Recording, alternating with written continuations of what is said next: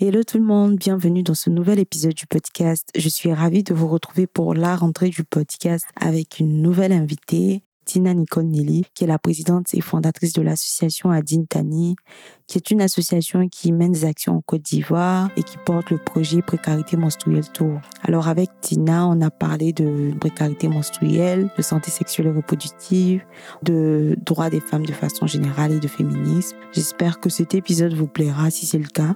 N'hésitez pas à vous abonner au podcast, à laisser des étoiles sur les plateformes d'écoute, à nous suivre sur les différents réseaux sociaux pour nous soutenir et puis à partager à vos amis et connaissances.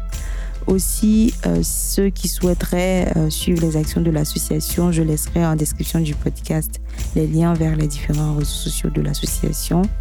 Cette année, l'association organise le Précarité menstruelle Tour 2023 dans les villes de Korogo et Bono. Donc, pour ceux qui souhaiteraient bénévoles et qui souhaiteraient faire des dons pour le projet, N'hésitez pas à consulter la description du podcast. Je mettrai le lien PayPal et les liens vers les plateformes pour faire des dons.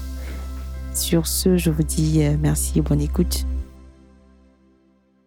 Bonjour Tina Nicole, bienvenue sur le podcast. Bonjour Suzanne, merci beaucoup de me recevoir et de m'avoir invitée. Enfin C'est un plaisir. Ça a pris du temps, mais finalement, je pense qu'on tombe dans la bonne période parce que bientôt on parle de précarité menstruelle, donc c'est le moment idéal. Voilà. Euh, Est-ce que tu peux te présenter pour les auditeurs et auditrices du podcast? Alors, je suis Tina Nicole Medillon Ilpéjou, j'ai 32 ans. Je suis doctorante en droit, euh, en droit public, je fais du droit constitutionnel. Ok. Je suis dans le monde associatif, je suis présidente de l'association Adintani qui porte le projet Le Précarité menstruelle Tour depuis 2021. Je suis spécialiste en question de management de la performance. Ok. Je fais des podcasts Aussi. et depuis une semaine, je suis sur TikTok en tant qu'auteur. Donc, je, je partage les œuvres que j'écris sur TikTok. Ok. Et je pense que c'est bon. Au fur et à mesure, on dira le reste. Mais Beaucoup de cordes à ton arc. Oh, ah oui. Après, je sais pas trop. Après, je trouve que je peux pas assez de choses, donc euh, c'est relatif. Tu es déjà sur la bonne voie. Ouais. Dis-moi, pourquoi avoir fait le choix du droit, spécifiquement le droit constitutionnel? Alors, alors ça c'est une très longue histoire. Oh là là. J'ai voulu faire du droit parce que la sœur de ma mère est, magistrat, donc elle a fait du droit. Ça c'était quand j'avais 8 ans. Et ensuite, euh, le divorce de mes parents m'a fait réaliser que en et j'avais 12 ans, Mhm. qu'en matière de droit matrimonial, la femme est quasiment lésée. Mhm. Et comme je suis curieuse, j'ai voulu savoir ce qu'il en ressortait et surtout j'ai voulu changer les choses. C'est pour ça que après le bac, j'ai pas hésité longtemps, je me suis inscrite en droit et avec euh, l'intention de changer le code de la famille. Et puis en première année, on fait du droit de la famille. Je fais partie des meilleurs, mais je me rate aux examens finaux. Mais je fais du droit constitutionnel et là, le droit constitutionnel me parle beaucoup. Mais je reste focalisée. Je suis venue en droit pour faire du droit, du droit privé, du droit de la famille. Je vais faire du droit de la famille. Deuxième année, droit des contrats. Ouh là là, j'ai rien compris. Et là, je commence à me séparer du droit privé. En même temps, je rencontre le droit administratif et là, je me dis enfin, est-ce que je suis pas faite pour être publiciste? Parce qu'en première année, j'assistais les publicistes. Et puis, euh, droit administratif, je suis la meilleure. Là, je me pas aux examens. Je suis la meilleure en TD, je suis la meilleure aux examens. J'arrive en troisième année, Mhm. je rencontre le droit international public et là, je sais que je vais faire du droit public. Donc, ça part de là. Et euh, je viens en France pour faire une thèse en droit international public, sauf que je suis acceptée à l'université de Bordeaux en master 1 droit public spécialisé. Et c'est là que je vais découvrir un pan du droit constitutionnel, le droit constitutionnel comparé, qui va mêler des, des, des, des données de droit constitutionnel, donc de droit interne, mais aussi beaucoup de droit international, dans le sens où on va voir ce qui se passe à l'étranger, on va faire des comparaisons. Mhm. Et là, bah, ça a été, euh, ça a été pour moi la révélation. Et je fais une thèse en droit constitutionnel comparé. Je ne sais pas si tu as pu faire ce constat par rapport à tes recherches et tout, mais qu'est-ce que tu vois en termes de conditions de la femme dans les constitutions qui est assez parlant pour toi? Alors, pour parler de la constitution ivoirienne en particulier, la constitution de 2016, hein, telle que modifiée euh, en 2020, Mhm. les femmes sont à l'honneur. Ouais. Et c'est rare dans les constitutions. Parce que la plupart des constitutions sont écrites en termes épicènes, c'est-à-dire que on va parler des êtres humains, on va pas identifier les genres, Mhm. alors que la constitution ivoirienne va parler de, de, de, de la fa- En tout cas, il y a une bonne place qui est faite à la femme, aux enfants, et euh, je crois que Bintou Traoré a fait un beau travail. Je sais pas si elle a publié, mais elle avait recensé tous les articles de la constitution Mhm. qui parlaient de la femme. Donc, de toutes les constitutions que j'ai lues, c'est une constitution qui parle, qui met en avant les droits de la femme. La constitution française, elle est écrite en termes épicènes. On fait pas de distinction de, de, basée sur la race, sur le sexe. Et il y a plein de constitutions. On fait pas de distinction sur la discrimination fondée sur la race, le sexe et tout. Mhm. Alors que, je pense qu'on est à une époque où on gagnerait à nommer et on le sait en droit, quand je parlais de qualification tout à l'heure, nommer, qualifier, ça appelle forcément un régime juridique. En droit, il y a la nature juridique et il y a le régime juridique. Donc, quand on va donner, on va nommer, on va qualifier la chose, donc dire une femme dans la Constitution, ça a tout son poids, enfin, ça a tout son poids théoriquement. Ok. Mais ce poids théorique, parce que la condition des femmes en France, alors que la Constitution ne met pas en avant, on ne trouve pas femme dans la Constitution, Mhm. en France, la- la- la- la- le statut de la femme, les droits de la femme sont beaucoup plus protégés, quoique on peut faire mieux qu'en Côte d'Ivoire, Oui. là où la Constitution met en avant beaucoup de droits de la femme. Le parallèle, c'est que en France, on n'a pas le terme femme dans la Constitution, mais on a des mécanismes qui sont mis en place pour favoriser la femme dans la société. Mhm. On fait ses droits. En Côte d'Ivoire, on a la femme dans la Constitution, mais les mécanismes qui doivent porter ce, ces beaux mots-là hein, ne suivent pas. Ouais. C'est ça le parallèle. J'aimerais qu'on parle un peu de ce que tu fais dans ton association. C'est quoi la genèse de l'association? Alors, ça aussi, c'est une longue histoire. la jeunesse de l'association, c'est 2019.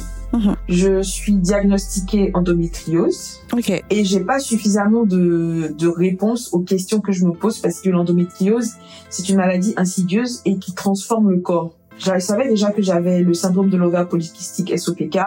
Euh, Je le savais depuis 10 ans. Je, ça me en fait. Mais j'avais des douleurs dans le corps et on me disait que bah, ces douleurs-là, ça vient avec le SOPK, on n'a pas de douleur.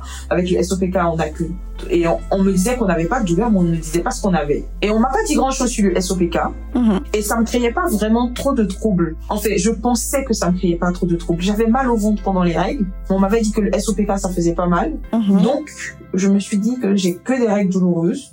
Et de toute façon, les règles, ça fait mal, c'est normal. Ouais. Et je fais de plus en plus de crises de douleur intenses. Et ça monte en intensité, ça monte en intensité jusqu'à ce que je sois diagnostiquée en 2019. Donc je suis diagnostiquée euh, septembre, euh, novembre 2019. Mhm.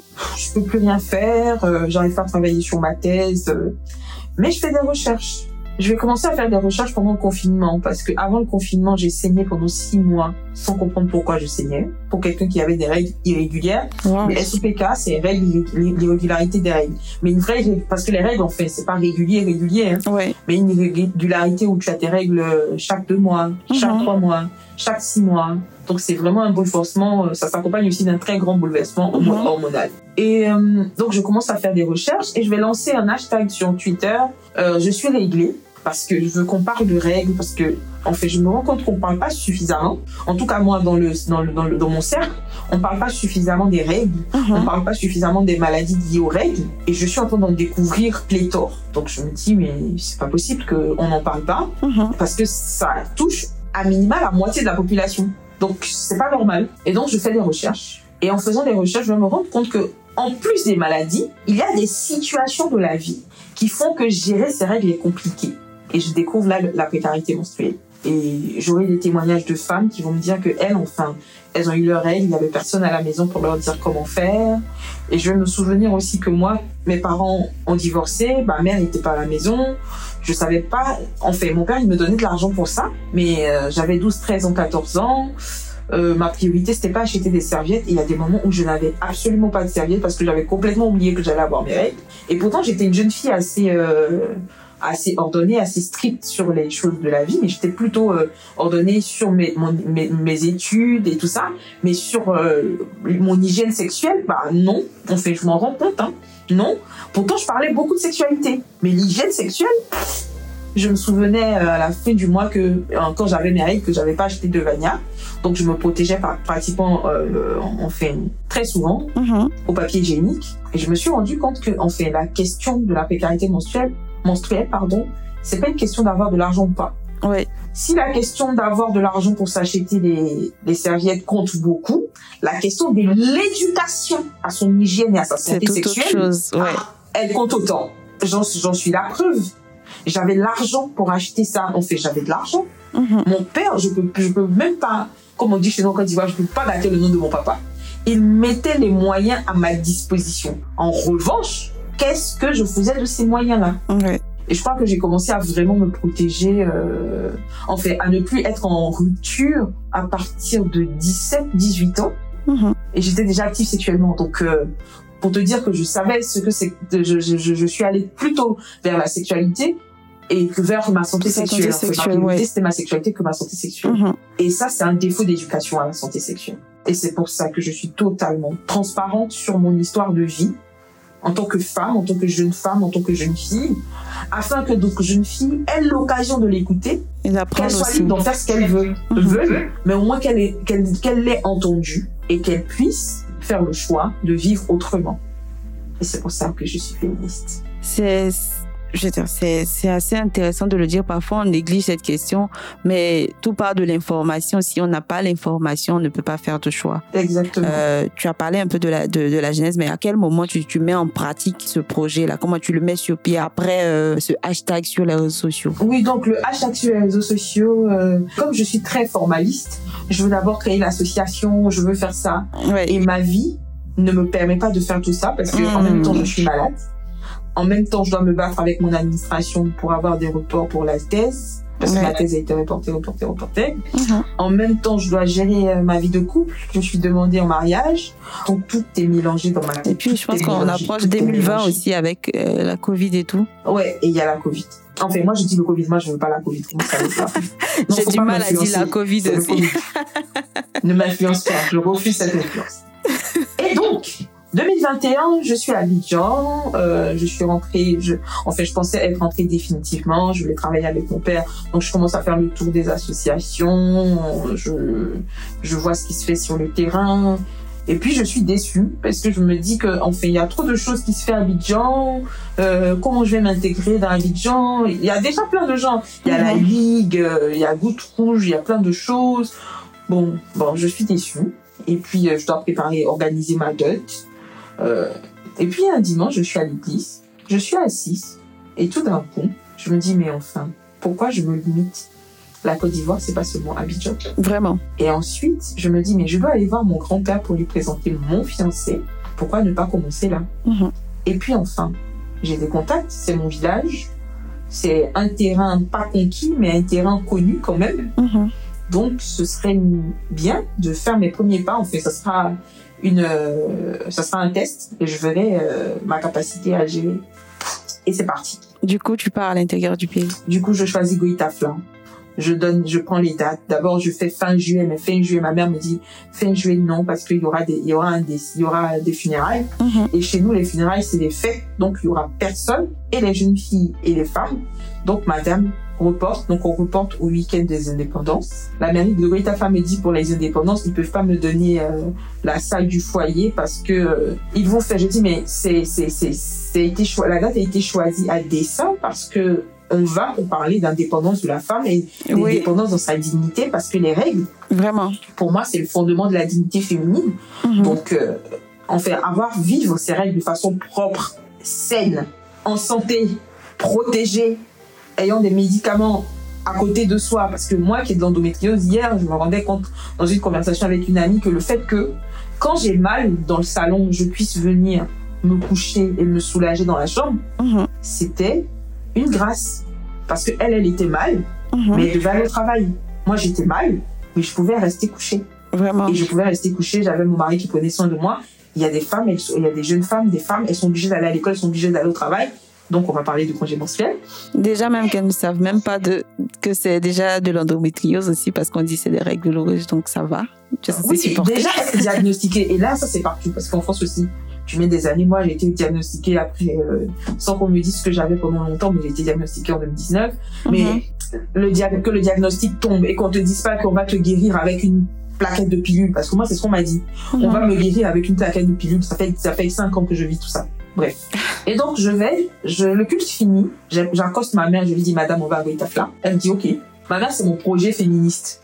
Mhm. Et c'est très bizarre parce que je suis devenue féministe en observant ma mère. Et quand on me demandait avant, je disais je suis féministe parce que ma mère est féministe. Mais aujourd'hui, je forme ma mère aux féministes. Et ma mère, c'est, elle fait partie de l'association. Mhm. C'est la secrétaire. Donc, elle est contente. Euh, je réunis mes amis. Donc, pour, là, il n'y a pas d'association. Il y a le projet, le précarité menstruelle tour. Dis-moi, qu'est-ce qui te. Je veux dire, quelle est la chose chez ta mère qui te poussait quelque part à dire que tu étais féministe avant? Alors, oh, ma mère, c'est un caractère. C'est une Mhm. boule de feu. Et elle n'a jamais, jamais, jamais voulu accepter le statu quo. Donc, j'ai appris que être féministe, en fait, j'ai appris à être féministe à contrario. Ok. Je suis devenue féministe parce que je ne voulais pas être une femme qui dit, qui accepte tout, une femme qui n'a pas de diplôme, Mhm. une femme qui ne travaille pas. Donc, c'est comme ça que j'ai fondé mon féminisme Mhm. mon féminisme au départ. Et c'est en observant ma mère dans sa vie de couple, dans sa vie de foyer. Déjà, moi, je, je me disais que je me mariais pas. Parce que le divorce de mes parents, la, la Oh. vie de couple, ça a été un peu compliqué. Ouais. Donc, je voulais pas me marier. Euh, je voulais pas avoir d'enfants. Donc, vraiment, c'était, je suis féministe, donc je ne fais pas, je ne fais pas. Mais est-ce que tu t'appelais féministe euh, ou euh, c'est plus tard que tu as mis un nom oui, sur oui, ça Je me suis appelée féministe très tôt. Oui, Ok. oui, oui, oui, oui, oui, oui, je me suis appelée féministe très tôt. Oui, oui, oui, j'ai découvert la, oui, je me suis appelée féministe. Oh, oui, oui, oui, oui. En fait, les gens m'ont appelée féministe. Et j'ai accepté d'être féministe tant que ça correspondait à ce que je voulais faire. En fait, ce que je voulais pas être. D'accord, je vois. Mais aujourd'hui, mon féminisme, je, je ne conçois plus le féminisme comme ne pas faire. Je conçois le féminisme positivement. Parce que tout ce qui se définit à contrario est problématique. Je conçois le féminisme comme faire des choix. Comme être. Oui, être. D'abord, être une, d'être une, une féministe, on se bat pour être. Mhm. On se bat pour être. Et en toute chose, en toute chose, on se bat pour être. Mais tu me perds avec tes questions. Maintenant, je sais plus j'en étais. Tu étais sur ton départ sur Goïtavla. Désolée parce que je voulais, je voulais un peu creuser un peu. Non, il n'y a pas de souci, t'inquiète. Donc, euh, oui. Donc, je disais qu'au début, c'était pas une association, c'était un projet. Mhm. Donc, euh, je réunis mes amis, euh, Charles, euh, mon mari, en fait, qui était mon fiancé, ma mère, mon oncle, et on est parti à Witafla. Mhm. On a lancé une et puis Instagram, oh là là, Instagram vraiment. J'ai que, en fait, maintenant, j'ai 600 personnes qui me suivent. Mhm. Mais c'est parti, euh, les gens ont accroché au projet, ils m'ont envoyé leur argent sans me connaître, et Ouais. je, voulais, je voudrais vraiment leur dire merci. Et ça marque aussi le, le, le, le, le, le fait que c'est un sujet qui parle, c'est un sujet qui porte. Vraiment.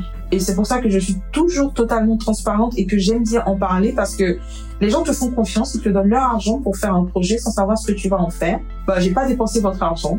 Les serviettes sont arrivées à bon port. Je Ouais. les ai distribuées. J'ai même donné de l'argent à des femmes pour aller euh, à l'hôpital. Et puis on va, on va à Goïtafla, on arrive, on va au lycée de Goïtafla et on se rend compte que en fait le problème il est beaucoup plus profond que ça Mhm. et qu'il suffira pas de venir une fois. Bah, on va devoir venir plusieurs fois parce qu'il n'y a pas de toilettes équipées dans le lycée. Mhm. Enfin, les toilettes mais n'existent pas. Il n'y a pas de l'eau. Les jeunes filles vont aux toilettes. euh, on fait, on, on- on se soulage dans la forêt, dans les herbes à côté. Oui. Les, les- les- le corps professoral n'a même pas de toilettes. Donc, quand tu parles des toilettes des élèves, on te rappelle que même les professeurs n'ont pas de n'ont pas toilettes. de toilette. Oui. Donc on se dit avec euh, mon mari, mon meilleur ami, ah, on va, on va, on va, on va, on va s'occuper des toilettes. On va s'occuper des toilettes et tout ça. Et donc là, on a un projet. Le projet, il avance. On va essayer de récolter. 2022, on va essayer de récolter de l'argent. On va seulement récolter environ 2000 euros. Le site va prendre euh, 6%. Mhm. Et on se rend compte qu'avec les 1900, 1800 euros qui nous restent, on ne peut pas lancer les travaux. En revanche, on peut faire un atelier, on peut distribuer des serviettes. Donc, on va utiliser l'argent pour ça. Mhm. On va, parce qu'on va se dire, bah, on va pas garder les 1800, les 1800, 1900 euros et ne rien faire. Donc, on relance une collecte rapidement. On a un peu d'argent, on ajoute à, aux 1800 euros. Ok. entre temps, je tombe enceinte Mhm. je perds mon bébé et euh, la CAF me donne de l'argent pour mon bébé. Et je me dis, bah, faut que l'argent de mon bébé serve à quelque chose. Donc, je, je, mets l'argent de de, pour l'argent du bébé dans le, dans la cagnotte. Et avec ça, on va, et on va toucher plus de jeunes filles. Donc, on fait vraiment là, c'est un atelier. Euh, on va discuter et, et je vais me rendre compte que bah, la moitié des filles réglées de plus de 15 ans ont des symptômes d'endométriose ou d'autres maladies Wow. liées à leurs euh, organes sexuels et qu'il faut faire plus.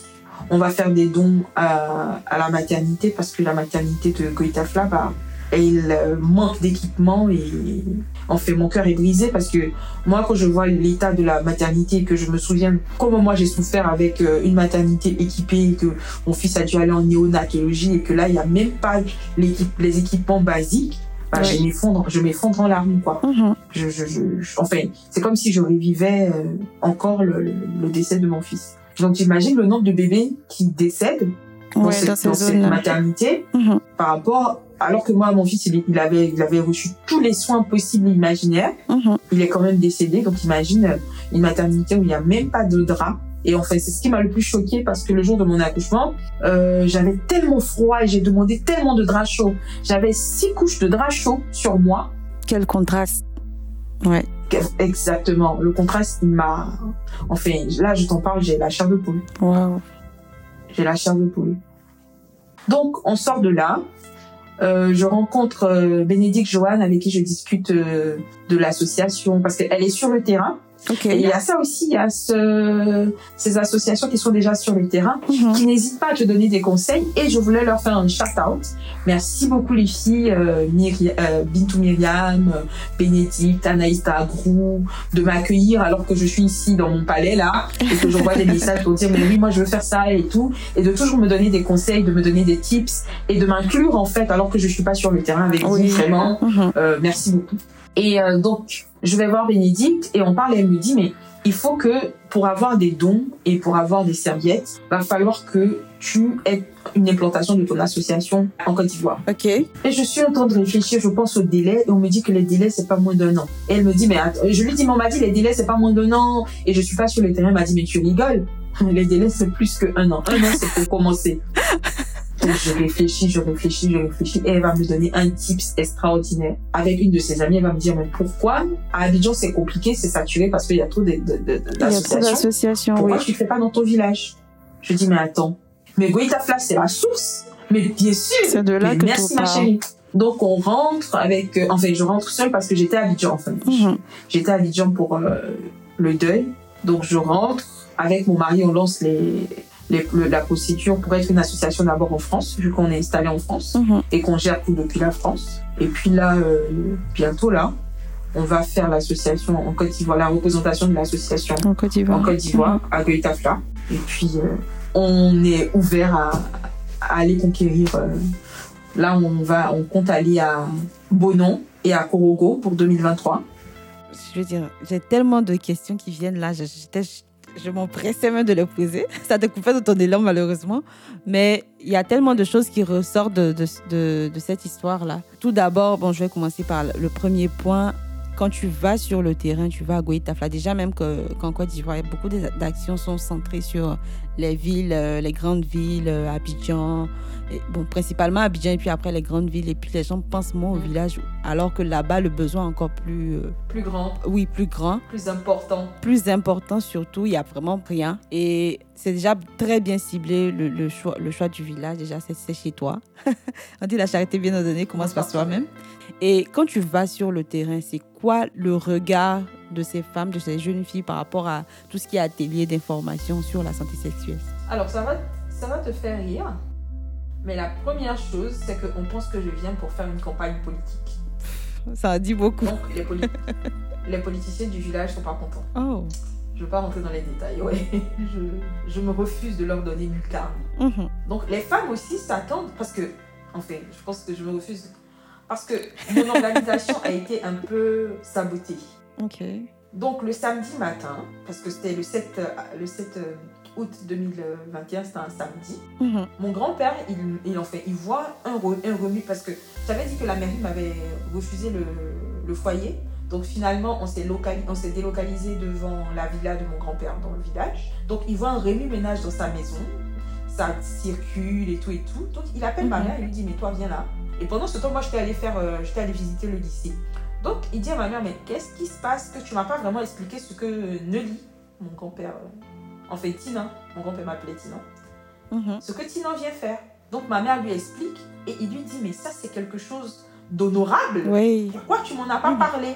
Donc mon grand-père, dans toute sa majestuosité et sa majesté, appelle toutes ses sources et toutes ses ressources dans le village et Oui. mobilise les femmes. Donc enfin nous on s'attendait à avoir 100 femmes. Mhm. On est, mon grand-père appelle toutes les femmes qui ont battu sa compagne en son temps Mhm. et leur dit dès l'instant où la cérémonie d'indépendance finit sur la place du village, Oui. il veut que toutes les femmes en âge de procréer, même les vieilles, se retrouvent devant sa villa.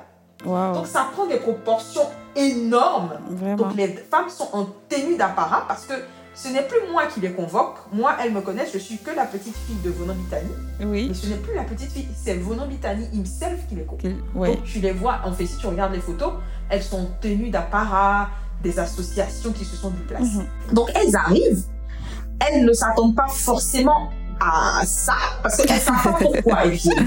Oui. Parce qu'il y en a qui ont entendu qu'on venait distribuer des serviettes et tout, on venait parler, mais ça ne leur disait rien du tout. Mais maintenant, le focus, c'est que c'est mon grand-père qui les a convoqués. Mhm. Et je profite de cet instant pour faire un éloge à tous les hommes qui font partie du Précarité Mensuelle Tour, de l'association Adintani, mon grand-père à titre posthume, euh, mon époux, euh, mes deux meilleurs amis euh, et mon troisième que je suis en train d'intégrer, parce que ils ont compris l'essence même de la lutte Oui. pour le, contre la précarité mensuelle et pour l'hygiène menstruelle et ils donnent de leur temps, beaucoup, beaucoup, beaucoup de leur argent. Mon mari, il donne tout son temps. Je l'ai viré hier, je l'ai remis hier. Il subit tout ce qu'il doit subir. Il est viré chaque semaine. Donc, euh, et je voudrais dire que la lutte féminine, féminine, féministe, pardon, la lutte féministe, Mhm. on l'a fait ensemble parce que des femmes éduquées, Ouais. des femmes qui vivent et qui jouissent de leurs droits, c'est un apport pour la société. Il faut absolument pas l'oublier. Vraiment. Et moi, ça me plaît bien de me battre hein, contre les hommes, hein, de dire men are trash et tout. Mais je veux bien rappeler que même si men are trash, il y en a qui sont des pères Vraiment. et qui sont, ils sont pas tous des déchets. Déjà, même l'action du grand-père, ça en dit long. Mobiliser Ah toutes ses ressources, il a vraiment changé la donne autour de- du projet. Et qu'est-ce qu'elles disent? Elles arrivent, je leur explique, je leur raconte et je leur dis euh, tout ce que j'ai à dire et tout. Elles écoutent, mais de façon calme et tranquille et tout. Et c'est à la fin que je réalise que il y avait un énorme, enfin, le besoin que j'avais estimé à, à- au- dans le lycée vide où j'ai vu euh, qu'il n'y avait pas d'infrastructure, pas de toilettes, enfin, je vais pas l'imaginer. Parce que maintenant, elles vont commencer à, se- elles vont commencer à dire merci. Parce que je, je vais jamais oublier là, ce, ce- cette femme-là qui a dit que c'est la première fois qu'on vient pour parler des vrais besoins de la femme. On n'est pas venu nous donner des pailles, on n'est pas venu nous donner des t-shirts on fait, on n'est pas venu nous demander en quelque chose en échange. On Ouais. est venu nous parler de nous et de nos filles. Et elle a dit si elle savait, elle a laissé ses deux filles à la maison en train de cuisiner, elle leur aurait dit de venir. Et c'était très drôle parce que quand la cérémonie est terminée, Mhm. les mamans, les jeunes filles qui étaient là sont allées à la maison et elles sont allées dire à leurs filles, c'est de vous qu'on parlait, vous êtes restés à la maison, les idiotes, allez à la villa, qui sont encore là, dépêchez-vous. Donc jusqu'à 20h, on a fini la cérémonie à 17h, 18h. Mhm. Jusqu'à 20h, il y avait un flot de personnes. Et donc, ça faisait des contre... En fait, j'ai eu des, des, des, des sessions personnalisées avec des gens, avec des femmes, avec des jeunes filles qui venaient expliquer leurs problèmes par rapport aux règles. Et tu vois, j'étais en train de discuter avec mes, avec mes potes, on faisait le bilan, et puis tu entends, Tina, on est venu te voir, viens. Donc je sors, j'ai 10 personnes, on parle, on fait la distribution, je Mhm. repars. Ma mère me dit, on n'aura pas suffisamment de serviettes à ce rythme-là, Mhm. donc on va arrêter. Et là, il est 20h. Et même le dimanche matin, il y a des gens qui voyaient la voiture et qui nous reconnaissaient, qui disaient c'est eux et qui venaient prendre des serviettes. Et Dieu merci, on en avait encore. C'était quoi le retour pendant la discussion euh, one-to-one avec ces filles-là? Surtout Alors, les jeunes filles, c'était quoi? Les jeunes filles, en fait, elles avaient, elles avaient, elles avaient plein de questions. Mhm. Elles avaient plein de questions parce qu'elles savaient qu'elles avaient des règles et à partir des règles, elles devenaient femmes. That's all. Wow. Mais tout le, le, le bouleversement hormonal, tout le bouleversement émotionnel, le Mhm. fait qu'elles aient des pics de désir sexuel, Mhm. le fait que qu'on fait, elles comprennent pas. Et on, on pouvait pas en parler en 5 minutes. Oui. On pouvait pas en parler en 20 minutes. Et c'est ce qui a conduit à ce que le- le- en 2022, le format était différent. Mais c'était vraiment des. euh, toi aussi, tu as mal quand tu as tes règles. Euh, moi, je mets du pagne. Je te je leur ai dit que le pagne, enfin, c'est pas un chiffon en fait. C'est pas Mhm. le paille, ce n'est plus une boule de coton. Mhm. C'est du coton ou autre chose qui a été travaillé avec des produits chimiques et toxiques. On doit déjà le laver pour le mettre sur la peau. On va pas le mettre à l'orifice de son vagin. Non. Et déjà, même quand elles, je veux dire, pour celles qui utilisent, quand elles lavent, est-ce qu'elles sont capables de sécher ça quelque part ou euh, franchement que ce sera séché convenablement? On a, on a parlé aussi de- du fait de sécher. Je leur ai dit, est-ce que vous savez les dépôts qu'il y a dans l'air quand vous séchez dehors? Les mouches, la fumée, parce que en- on cuisine encore au fagot de bois. La fumée. Donc, tout, en fait, il y a trop de toxicité. Vous exposez votre corps à trop de toxicité. Mais en fait, c'était comme si je bouleversais leur monde. C'était quoi le type de serviette que vous, que vous avez distribué Alors, euh, on a hum, distribué des serviettes, euh, serviettes, serviettes. J'ai parlé, mais j'ai présenté les serviettes, tampons, coupes. Et sur le terrain, on s'est rendu compte que pour l'instant, l'écologie, là, on va pas encore trop sensible. ce- ce- ce- oui. C'est pas la priorité pour le moment. l'ac- L'accès à l'eau est une vraie difficulté qui Mhm. rentre même hein, dans la prise en compte de la précarité menstruelle C'est ça. et demander à parler d'écologie enfin. Ce qu'on peut faire, c'est plutôt faire des ser- serviettes réutilisables Mhm. les, autonomiser en leur apprenant à en faire, mais aussi en s'assurant qu'elles aient de l'eau. Parce que le problème avec le réutilisable, c'est que si c'est pas bien lavé, Mhm. c'est problématique. Vraiment. Et ça révèle, en fait, la précarité menstruelle révèle les, les, les, les pires problèmes, les pires problématiques, en fait, des problématiques beaucoup plus profondes même dans la gestion de la société. Et c'est pour ça que éduquer une femme bien éduquée, bah, c'est éduquer une société. J'imagine même pas cette situation parce que moi ici, je suis à Abidjan, en ville. Quand il y a une coupure d'eau, que je suis dans ma période de règles, je, je panique quoi. Donc j'imagine même pas pour celles qui sont dans des zones où il y a même pas d'eau, c'est quoi le mécanisme pour être euh, bien dans sa peau? Comme je disais à une amie cette semaine qui me disait, euh, je n'imagine même pas ce que tu vis, je lui ai dit, je te conseille de ne absolument pas l'imaginer.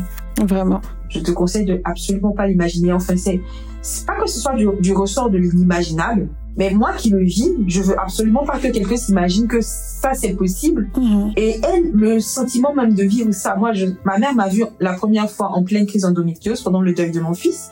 Elle en est sortie traumatisée. Pourtant, elle m'a soignée, elle a vu mon corps souffrir, elle m'a vu rougir parce que j'ai des plaques rouges de douleur, en fait, qui sortent sur mon corps. Elle a vu ça, elle en est sortie traumatisée. Pourtant, ça fait 3 ans, 4 ans que je lui explique ce que je vis. Elle me dit, mais elle en est sortie traumatisée. Donc, je ne veux absolument pas que quelqu'un s'imagine. Et c'est la même condition avec euh, la précarité menstruelle et avec l'éducation à la santé sexuelle. L'année dernière, euh, quand on a eu l'atelier, bah, il y a des jeunes filles qui disaient, moi, j'ai dit à mon père que j'ai mal au ventre et que il m'a dit, bah, c'est normal. Et qu'on m'a dit que je fais la chochotte, j'ai regardé. Parce que moi, le truc, c'est qu'on m'a même pas dit à moi que je fais la chochotte. Je me suis dit, en entendant les, les témoignages des autres, que, bah, que tu faisais la chochotte. Et que tu peux supporter plus. Et enfin, on se rend pas compte, mais aujourd'hui, j'ai une résistance à la douleur qui fait que je, je me suis même pas rendu compte que j'étais en travail. Et je me suis rendu compte que j'étais en travail quand la tête de mon fils était déjà euh, bloquée dans le vage. Il avait déjà amorcé sa sortie. Et, et, et- ma, mon, mon médecin traitant m'a dit, mais enfin, il va falloir qu'on règle ce problème de la douleur. Parce que vous avez une relation toxique à la douleur. faut qu'on règle ça. Mais à quel moment tu te dis qu'il est important de faire ton diagnostic pour l'endométriose? Alors ça, c'est une longue histoire aussi. Parce que je me pose la question, je me demande si je dois faire ça parce que récemment j'ai eu une euh, lombalgie. Je dire, c'est la première fois de ma vie que j'ai ressenti autant de douleur. Il Du coup, j'étais en mode. Non, non, non, non, non, non. Faut même, on discute même pas là. Je te donne un ordre. Il faut absolument le faire. Il faut absolument le faire parce que je pense que j'ai laissé traîner les choses. Et vu comment ça a été difficile pour moi de diagnostiquer, enfin, déjà, les gynécologues m'ont effrayé.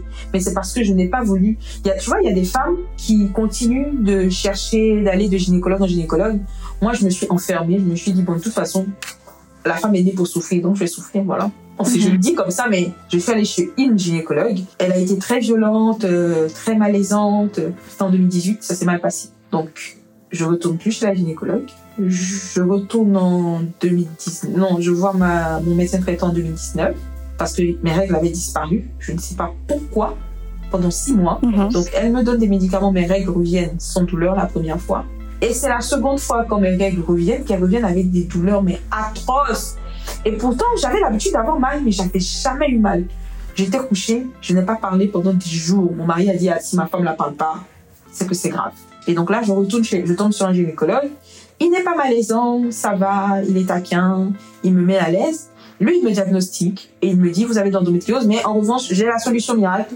Tenez une plaquette. Déjà, il me donne même pas des pilules remboursées. Les pilules là sont même pas remboursées. Je dois débourser 13 euros par mois. Wow. Et 13 euros par mois, plus les serviettes, plus ça fait trop dans le budget.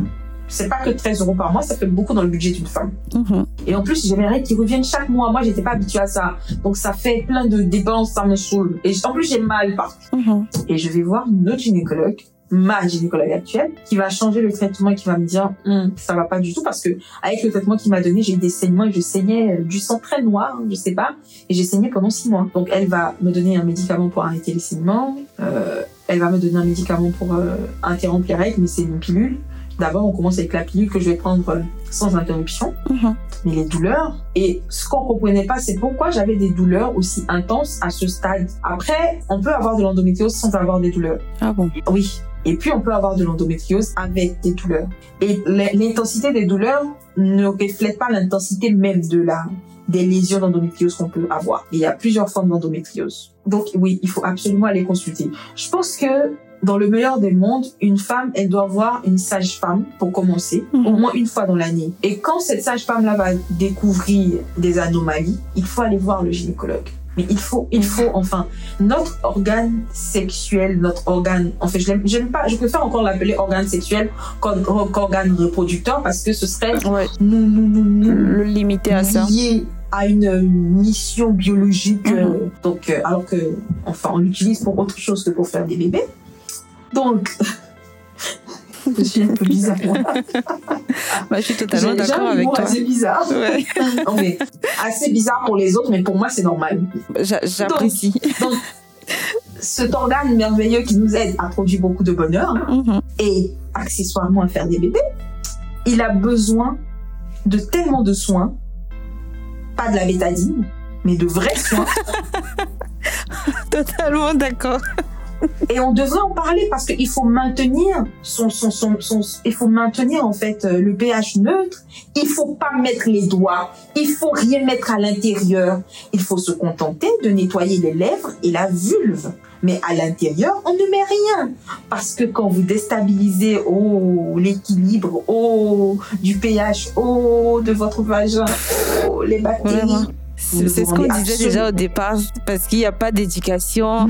Les femmes et les jeunes filles se contentent de prendre l'éducation qu'on leur donne ça et là avec des gens qui ne sont même pas Mais, informés sur la Absolument, question. Il n'y a pas qui disent d'éducation. tout et vous vous rendez compte qu'une bactérie dans votre va qui entre dans votre vagin et qui atteint votre utérus peut déclencher un accouchement, bah, enfin, moi, je touche même plus, enfin, je touche même, je, même, je, sais- je même pas d'insérer quoi que ce soit. Mhm. Aujourd'hui, avec mon mari, quand on doit, euh, quand on doit mettre un médicament, parce que je mets des médicaments à l'intérieur, Mhm. parce que les médicaments, parce que j'ai besoin, parce que le médecin a dit que j'ai besoin de mettre des médicaments, donc je mets des médicaments à l'intérieur, des ovules. Quand je dois mettre, on se désinfecte, on se lave les mains, on les désinfecte. Parfois même mon mari veut mettre des gants. Et on est tellement traumatisé parce que c'est une bactérie euh, qui a déclenché l'accouchement prématuré, que mon mari, il refuse dans le rapport sexuel d'insérer ses doigts. Mhm.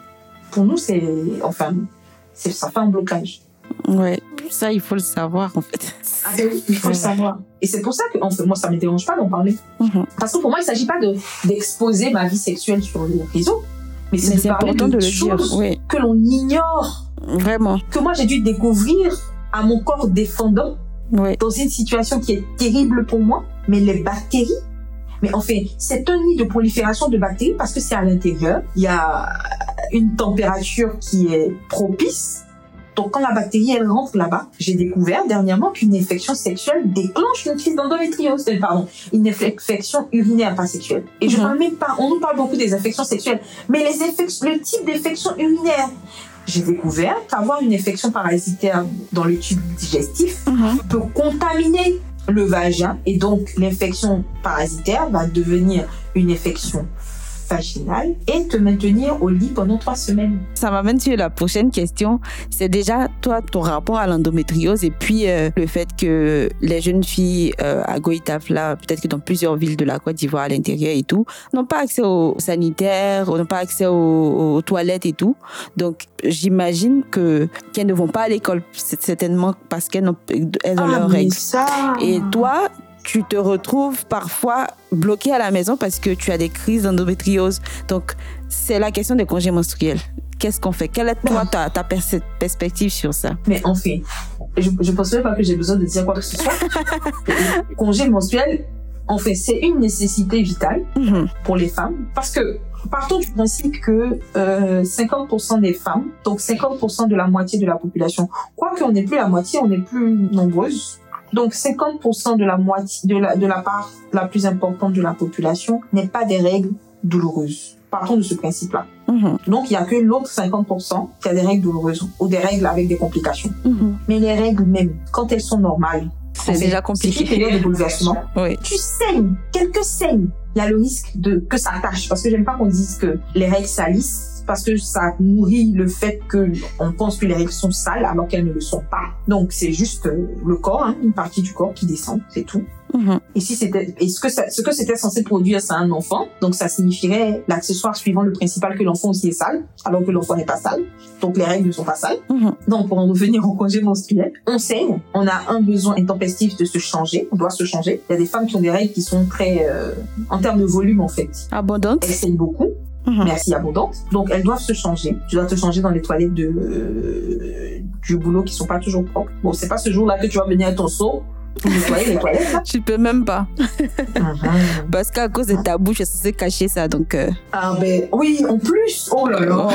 En fait, et, et puis en fait, merci beaucoup de, de, de dire ça parce que ça me fait penser. Si c'est tellement tabou, pourquoi je devrais sortir quand j'ai mes règles C'est un peu illogique. vraiment. Moi, je Vraiment. dis que tant que le patriarcat nous sert, servons-nous-en. Si c'est tabou et que dans cette période je suis sale et que je ne dois toucher personne, bah je devrais rester à la maison. Mhm. Mais plus sérieusement, il y a des femmes qui ont des règles, elles n'ont pas de douleur mais elles vomissent. Elles ont la diarrhée Mhm. ou elles sont constipées. Donc quand tu es constipé, que tu as tes règles, ça fait encore plus mal. Tu ne peux pas t'asseoir. Et ou des bouffées de chaleur. Enfin, les douleurs là, c'est un autre niveau. En fait, c'est c'est- c'est un autre niveau. Mais il y a tout ce bouleversement émotionnel et hormonal que tu vis quand tu as tes règles, qui à Mhm. lui seul nécessite que tu restes couché dans ton lit. À minima, que tu sois en télétravail. Ouais. Mais ça, c'est vraiment à minima, mais minima, minima, minus, minus, minus. En même temps, je, je me demandais pour les jeunes filles qui sont encore euh, à l'école, au collège, au lycée et tout, Mhm, mhm. le congé menstruel ou la possibilité pour elles de rester à la maison pendant leurs règles, est-ce que ça ne serait pas quelque part un, un désavantage pour elles? Parce que déjà, même, elles- il y a un absentéisme quand elles je ont, suis elles déjà, ont leurs je- règles. je- enfin, je te coupe tout de suite. Elle reste déjà à la maison. Non, Donc, mais en fait, c'est ça. Elle reste déjà à la maison. La personne qui dit que oui, ça va parfait, qu'elles vont pas aller à l'école, Mhm. tu n'as jamais vécu la situation. Moi, je restais à la maison. Je restais Ouais. à la maison. On me disait qu'est-ce que j'avais? Je disais que parce qu'en plus moi j'avais des SPM. De, je savais pas ce que c'était. Wow. Mais je aujourd'hui, quand je, je- non mais, je suis bouleversée, je pleure pour rien, je suis malade, je vomis. Mon père, il m'a toujours, mon père, vous demandez à mon père, euh, ma fille, elle est maladive. Aujourd'hui, je me rends compte que c'est, c'est de l'entour. Ça fait, ce sont mes règles. Mhm. Mais une, une semaine avant mes règles, je suis malade, je je n'ai envie de rien, je veux tuer. Pourtant, je suis quelqu'un de très énergique, en fait. Je suis une boule d'énergie, et puis tout d'un coup, je sais plus, je veux plus rien, je veux plus aller à l'école, je veux plus. Et quand moi je dis que je veux plus aller à l'école, si tu me connais, tu sais que c'est que je veux mourir. Enfin, ne plus aller à l'école, ça veut dire, gars là, je veux mourir pour moi. Mhm. Et mais je restais à la maison. Je m'en, en plus moi je m'en fichais complètement. Je savais que je pouvais remonter ma, ma, ma moyenne n'importe comment. Mhm. Mais on me disait que j'avais, mais c'est pas palu, qu'est-ce qu'elle, on me donne médicaments, traitement. On m'a donné traitement de palu jusqu'à, je pense que maintenant je peux plus avoir palu dans ma vie. tu sais, l'une des choses les plus absurdes que j'ai entendues sur les règles douloureuses, c'est que, ah si, la fille, elle a les règles douloureuses, c'est que elle ne va pas être sexuellement active. Elle va pas commencer à être sexuellement active. Oh, mon Dieu. Plus tôt. J'ai entendu ça. C'est terrible, quoi, parce que... partages pas ça avec moi. Parce que j'ai déjà entendu des vertes et des pas mûres. Là, tu viens de, Vraiment. de, de, je sais même pas comment je vais qualifier ce que tu viens de, de, C'était, c'était, euh, j'ai dit, mais quoi? On ne pense même pas à son état, euh, tout ce qui, tout ce qui va avec, tout, tout ce à quoi elle est confrontée, surtout quand tu es, tu es Mais au collège. c'est que c'est faux. Parce que il y a aussi, en fait, moi, j'ai la, j'ai la contre-idée qui dit que quand tu as les règles douloureuses, Mhm. quand tu fais l'amour pendant tes règles, des règles douloureuses, tu n'as plus mal.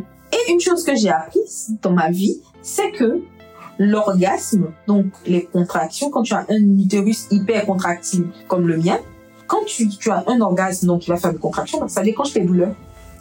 Waouh. Mhm. Mhm. Il y a plusieurs théories sur la question. Ah, mais c'est pas une théorie, c'est une pratique. Non, je veux dire, il y a plusieurs avis sur la question. J'avais pas entendu ça aussi. C'est même pas, ce que je suis en train de dire, c'est même pas une théorie. Parce que la théorie a été vérifiée dans mon cas. Et tu t'imagines, euh, en fait, tu as des SPM de ouf de la mort qui tuent. euh, et pendant tes règles, tu demandes deux jours, trois jours, on veut même pas te donner alors que... Et en fait, la société gagnerait parce que ça permettrait aux femmes d'avoir beaucoup plus confiance au système parce qu'elles sauront qu'elles sont protégées, que quand ça va elles peuvent se reposer. Et moi, je sais que euh, quand ça va, pour avoir vu les questions de, pour avoir beaucoup lu sur les questions de semaine à quatre jours et de, de sociétés où, euh, par exemple, la, la crèche est en dessous, elle se trouve dans le même immeuble ou, quelque, ou à côté, Mhm. et que ça facilite, ça enclenche de la, parce que je t'ai dit que je fais du, ma- de la, du management de la performance, Mhm. ça enclenche la performance en fait de, des employés. Et faut permettre, parce que moi je pense qu'un employé qui vient au bureau et qui a la diarrhée tout le temps, bah, il n'a rien foutu. De toute façon, le travail ne sera pas On fait. n'arrive même pas à se concentrer déjà. Je te dis que c'est juste un problème de système de pensée entre les hommes qui pensent que les femmes sont des flemmardes quand elles réclament des droits. Mais sinon, c'est les personnes, les êtres humains les plus forts de la Terre. On est capable de tout supporter. On supporte la douleur. Ils aiment bien qu'on a la calebasse sur la tête, qu'on va chercher de l'eau avec euh, un pagne, un enfant au dos, un autre dans la main. Là, on dit qu'on est femme forte, femme africaine. Oh, toi, ma mère, je pense à toi. Oh, non. Je comprends mieux pourquoi les gens aimaient bien ce poème. que je n'ai jamais aimé, que je n'ai jamais retenu. J'ai commencé à le retenir avant de m'en moquer. Mais quand il s'agit de dire que, bah, elle est tellement forte qu'il faut la, il faut lui alléger la tâche. Ah non, ça c'est la pensée européenne, vous voulez, oh, non mais c'est pas possible. Je connais, je connais un homme qui dit à sa femme que lui, il ne mange pas la cuisine préparée par une aide ménagère. Ah, Parce que lui, chez lui, c'est toujours son papa. Son, sa maman a toujours cuisiné pour son papa. Et cela, on avait, moi j'avais encore 17, 10, non, 18, non, 20, 21 ans. Et quand elle m'a dit ça, je lui ai demandé, il mange pas dehors. Elle m'a dit, si j'ai dit dehors, c'est sa mère qui cuisine, c'est pas une cuisine. Elle m'a regardé. Mais en fait, c'était tellement, et, et- et pour moi, c'était tellement logique et je, je, je, je considérais que c'est ce qu'elle lui aurait dit, mais elle n'a pas dit ça. Donc, je les ai regardés tous les deux. Moi, j'adore cuisiner. Pour moi, cuisiner, ce n'est absolument pas, euh, parce que je suis une femme que je cuisine, que je ne suis pas féministe et tout ça. Non, non, non, non, j'adore cuisiner. mhm. C'est ma façon euh, de transmettre, euh, de transmettre et de manifester mon amour. Donc Mhm. mon mari, le matin, je lui demande chérie, qu'est-ce que tu veux manger? Parce que je veux. Et mon mari, il est tellement, en fait, il, il s'occupe tellement de moi que je veux absolument pas qu'il ait faim. Parce que s'il a Mhm. faim, il, il pourra pas s'occuper de moi. Alors que j'ai besoin qu'il s'occupe de moi. Donc c'est plutôt très égoïste de ma part.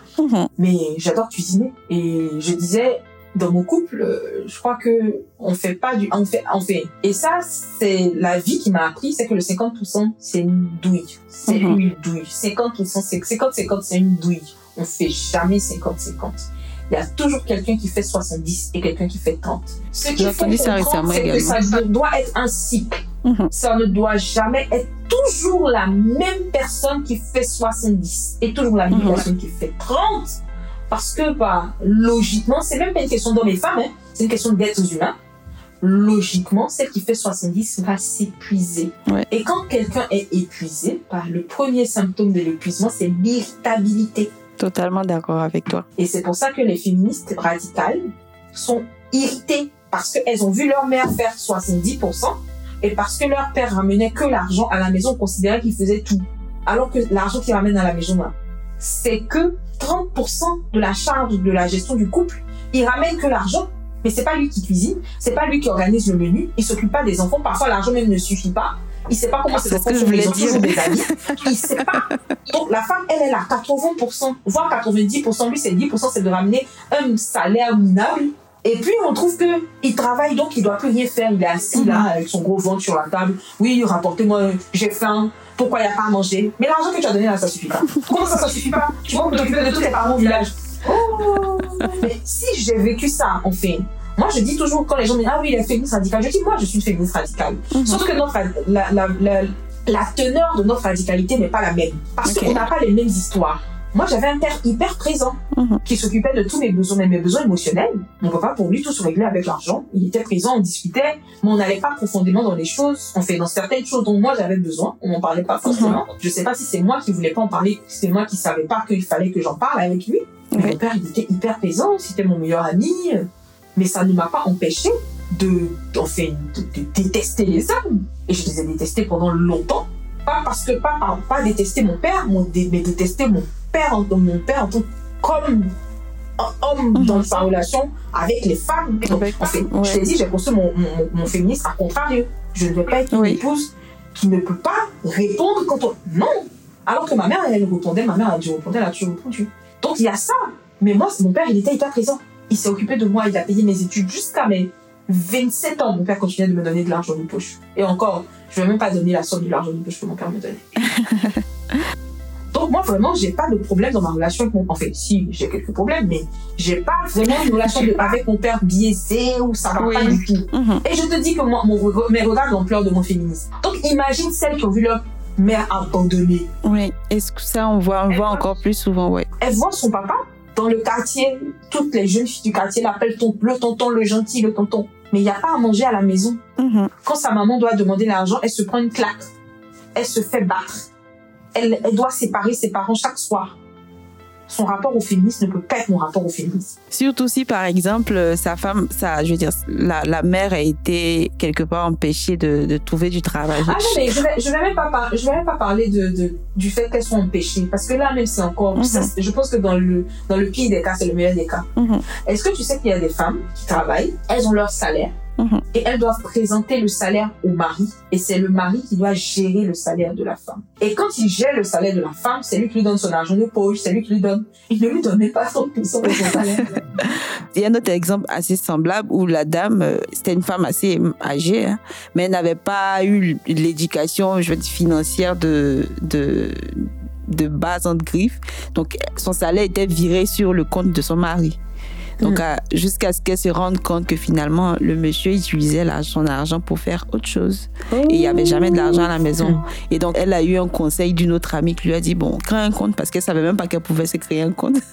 Et elle crée son compte et c'est là qu'elle fait toutes les démarches pour changer ce, ce truc-là. Donc maintenant, elle a son salaire viré sur son compte personnel et son mari est choqué. Non, mais pourquoi tu fais ça? Pourquoi tu fais ça? Alors que tu dépenses mon argent. Mais en fait, il y a l'histoire du 50-50 où ils mettaient tous leurs biens ensemble, mais c'était sur le compte du mari, donc le compte commun géré par le mari. Le mari se barre avec l'argent du compte commun, il a tout retiré, il est parti avec sa maîtresse. Et il a laissé elle avec les enfants. Je fais directement un shout-out au podcast de, euh, de Befoun. C'est Befoun sur... euh, le dernier épisode, c'était sur ça aussi, la gestion des finances. Elle parlait exactement de ça, du 50-50, de, de- des stupidités à ne pas faire Je vais écouter ça. en matière de gestion d'argent. Je vais écouter. Merci beaucoup pour le shout-out. Je vais écouter. Ok. Mais moi, dès le début, moi, j'ai dit à mon mari, on se marie. Ton argent, c'est l'argent du couple. Mon argent, c'est mon argent. Pourtant, moi, j'étais, j'étais une, oh, j'étais un pourfondeur du 50-50. Yeah, yeah, yeah, yeah, yeah, yeah. Je suis une femme émancipée. C'est 50-50. Oh, La vie m'enseignait. Je dis à mon mari, toi, tu travailles, moi, je travaille.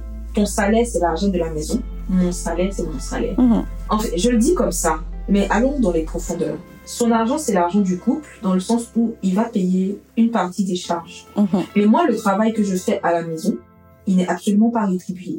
Il y a des choses que je vais, auxquelles je vais penser, auxquelles mon mari ne va jamais penser, et Mhm. pour lesquelles je vais dépenser mon argent, et qui vont contribuer aux charges, qui vont contribuer au bien-être du foyer. Mhm. Si je mets mon argent, si on met notre argent ensemble, que je dois lui demander à chaque fois, le fait que moi j'anticipe sur beaucoup de choses, il va avoir un frein parce qu'il va avoir des discussions. Mhm. Et j'ai pas envie de me taper ces discussions. Donc faisons la paix. Ton argent, c'est l'argent du foyer. Parce que mon mari, parfois, il entre à la maison, il trouve de nouveaux trucs. J'ai acheté à manger, j'ai fait des courses alors que l'argent pour les, alors que les courses sont terminées. On a mangé autre chose qui est, qui est hors budget et tout. Quand il vient me demande, mais chérie, mais tu as fait quoi de ton argent? Je dis, oui, hier, quand tu mangeais ça, tu as donné l'argent pour payer. mais c'est la réalité. Ce que je te dis là, c'est la réalité. Mhm. Et on a besoin d'éduquer nos jeunes filles, d'éduquer nos jeunes sœurs. Moi, les filles qui ont le même âge que moi, je trouve qu'on est perdu, c'est pas la peine. Mais celles qui vont naître, ma fille, Pourquoi et tout, bah oui, on, fait, on doit leur dire, Mhm. on doit leur dire. Et j'ai une amie qui me disait que quand elle me voit, elle pense que je vais faire que des garçons parce que je suis une femme qui éduque des garçons et Mhm. que mes fils vont être des hommes bien. Je dis enfin, moi mon mari c'est un homme bien.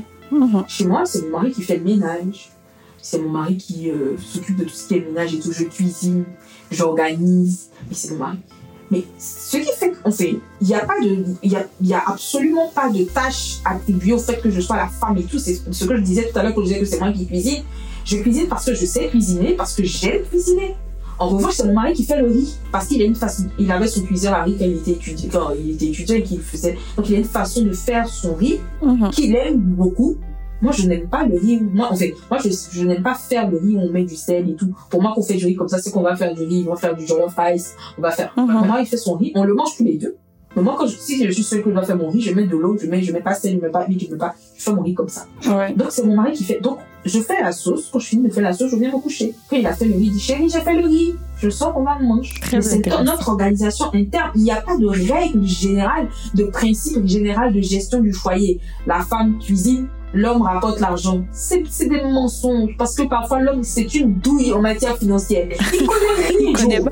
Mais déjà, même ce petit côté-là, ça devrait être qui s'y connaît le mieux, pas euh, prédéfini. Tu ne sais pas le faire, tu veux mais le faire. principe, c'est les compétences. Voilà. C'est pas le sexe biologique. C'est pas ça. C'est les compétences. Qui est compétent pour? J'aimerais revenir maintenant encore sur euh, les serviettes hygiéniques gratuites. Qu'est-ce que tu en penses? C'est mon, c'est le mon projet.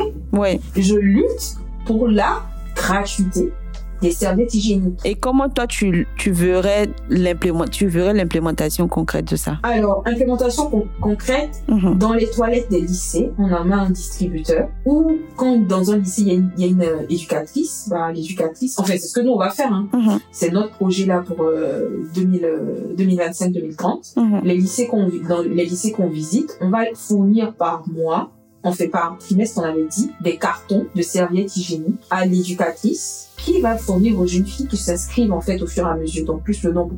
Après, il y a des, on va s'adapter aux, évolutions et tout, mais faire de la distribution. Mais le but sur le long terme, c'est que ce soit institutionnel. C'est que les associations ne soient que, on fait des outils dans la main des institutions, donc le ministère de la Femme et de l'Enfant, pour Oui. aider en fait à se déployer sur le terrain, que ce soit plus aux associations de payer ou de faire la récolte de serviettes, mais que ce soit l'État même Mhm. qui mette en place cela. Ça, c'est mon, c'est mon, c'est mon désir le plus ardent.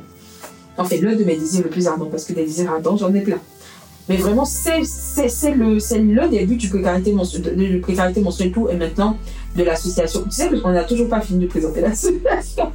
Tout ça fait partie de la, de la présentation de l'association aussi. Donc, de l'association qui s'appelle Adintani IY. Mhm. Donc l'association porte le nom de mon fils. Elle a été créée, euh, euh, enfin, le journal officiel date du 18 avril 2023. Mhm. Donc elle porte le nom de mon fils décédé. C'était une façon, c'est la meilleure façon pour moi de, de le faire vivre alors qu'il a vécu que 40 jours. Et donc Mhm. l'un des projets de, de, de, de l'association, c'est de faire un plaidoyer pour que l'État mette en place une distribution dans les écoles, dans toutes les écoles de Côte d'Ivoire, Mhm. donc école, à, part- donc à partir du CM2, collège, lycée, une distribution, déjà qu'on ait des toilettes, hein, des toilettes fonctionnelles avec des toilettes réservées qu'aux filles, ensuite, en tout cas, qu'aux personnes menstruées, Mhm. et qu'il y ait des distributions de serviettes, que les associations ne viennent qu'en renfort, mais que la politique soit fondamentalement institutionnelle. Parce que c'est nécessaire. Mhm. Je pense que quand on a règles, quand on a 9 ans, quand on a 8 ans, la charge, en fait, on va pas nous infliger la charge mentale dès 8-9 ans, quoi. Parce qu'on a déjà à s'occuper de ces transformations qui sont assez difficiles. Ouais. C'est assez, parce que moi, je sais pas, à 12 ans, comment on gère ce flot d'hormones qui, on fait, qui te remplit, qui te donne envie d'avoir des relations sexuelles. Tu sais même pas ce qui t'arrive. Et tu peux pas parler de ça avec ta mère parce que ta mère t'a dit on se marie vierge. Donc comment que tu lui dis que tu ressens un truc dans ton, dans ton vagin, dans ton bas-ventre qui te brûle et qui te donne envie de te toucher? Oro disait, quand j'en parlais avec elle, elle disait qu'à l'époque, c'était euh, que tu as tes règles, tu, tu pars pas avec les garçons, tu touches pas les garçons, sinon tu seras enceinte. Donc, Oh, oui, c'était Ah, une course à Mais- comment éviter un garçon, parce que si tu me touches, je suis enceinte. Donc, c'était c'est vraiment assez. Il y a beaucoup de stress. Ah ben oui, parce que nous on récitait, hein, on se marie vierge. On se marie, Ah. on récitait. non, oui. Mais fait, c'est drôle parce que aujourd'hui je comprends que nos parents ne nous donnent que ce qu'ils ont. Vraiment, ce qu'ils ont Pour reçu. elles, l'in- l'interdiction, c'était le meilleur moyen de nous dire qu'on ne le fait pas. Moi, je sais aujourd'hui que l'interdiction, ça ne sert à rien parce que quand tu interdis un être humain, ce que tu l'interdit à Dieu. Je Mhm. sais qu'aujourd'hui, l'éducation, l'éducation est la meilleure façon.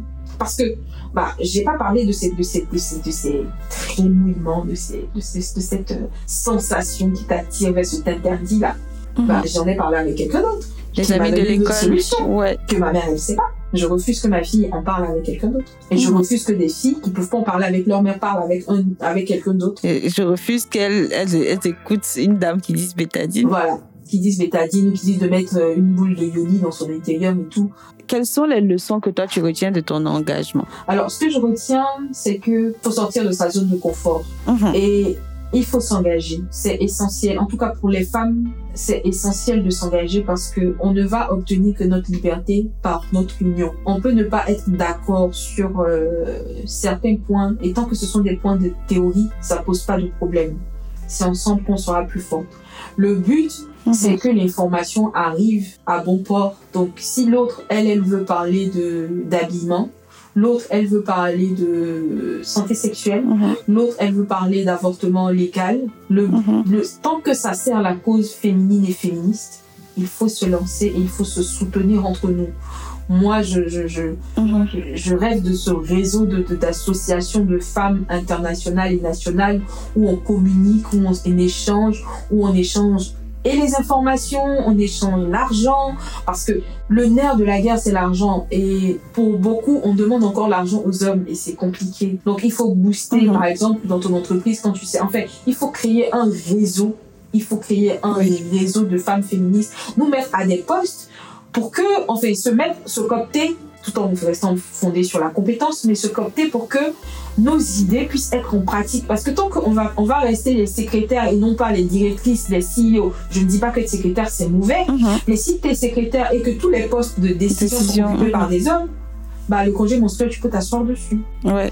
Et les hommes qui ont, à- qui ont des femmes, parce que moi, mon mari, par exemple, il est directeur de société, tu me parles de congé menstruel, mais il te donne ton congé parce qu'il sait que sa femme, elle, elle n'a même pas un congé, elle a des vacances menstruelles. Ouais. Ça fait plus d'un an que je suis à la maison, que je fais rien du tout. Donc, il va se dire, on fait, même égoïstement, quand il va penser à un autre homme qui vit la même situation, quand tu vas lui dire que tu as mal au ventre, quand il va penser à son confrère, Mhm. ton époux, on a déjà, on a déjà, mais c'est mieux que celles qui vivent les choses savent, savent, savent mieux que ceux qui vivent à côté. qu'il Elles faut connaissent les recommandations pour euh, aménager appropriées. exactement. Il faut que de plus en plus des femmes soient actées.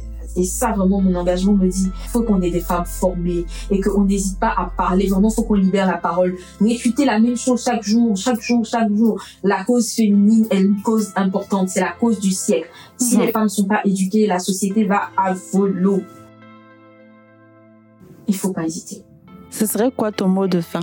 Alors, mon mot de fin, je, vais, je, je voudrais demander aux femmes, et ça c'est un cri de cœur, que même si elles ne comprennent pas nos luttes, c'est pas la peine de les dénigrer. Mhm. Elles sont absolument pas obligées d'être féministes. En revanche, je leur demande de ne pas participer à notre léchage médiatique. En fait, si elles ne servent pas la cause, faut pas la desservir non plus. Mhm. C'est difficile d'être féministe. C'est difficile d'être féministe parce que la première personne que l'on déconstruit, c'est nous-mêmes. Et se déconstruire, ça fait mal. Je me souviens que j'avais une conversation avec une de mes petites sœurs. On parlait de l'éducation d'un enfant, d'un enfant, mais un enfant garçon. Et on s'est rendu compte que, bah, on n'était pas totalement déconstruit sur la façon dont on allait lui parler. Et que c'est toi le fils, c'est toi l'homme. Et un coup, on s'est regardé, on a dit, mais attends, qu'est-ce qu'on raconte? on a éclaté de rire. Mais c'est parti dans les minutes qui ont suivi en, en déconstruction. Mais enfin, on doit pas dire ça. Sinon, on va, on, on participe à forger son caractère de dominant. Et, c'est ça. Si vous, ça ne vous sert pas aujourd'hui que vous êtes dans une situation euh, où vous êtes bien. Parce que être féministe, c'est avoir le choix. Si vous êtes bien dans la situation que vous vivez, bah, tant mieux pour vous. Mais il y a d'autres femmes, et il y en a plein d'autres femmes qui meurent, qui ont vécu la même situation, mais qui n'ont pas les mêmes avantages que vous. Et ce sont d'être égoïstes, en fait. Bah, c'est un très beau mot de fin. Merci beaucoup, Tina Nicole. C'est avec plaisir. Merci beaucoup à toi. On pouvait aller encore plus loin. Il y avait tellement de choses. On a, on a fait beaucoup de digressions. Mais j'ai adoré. Mais des digressions très importantes. Très, très importante. Je pense qu'on pourra relancer, relancer la question sur un autre débat. Avec plaisir, n'hésite absolument pas. On a dépassé le temps qu'on avait prévu pour l'épisode, mais merci pour ta disponibilité.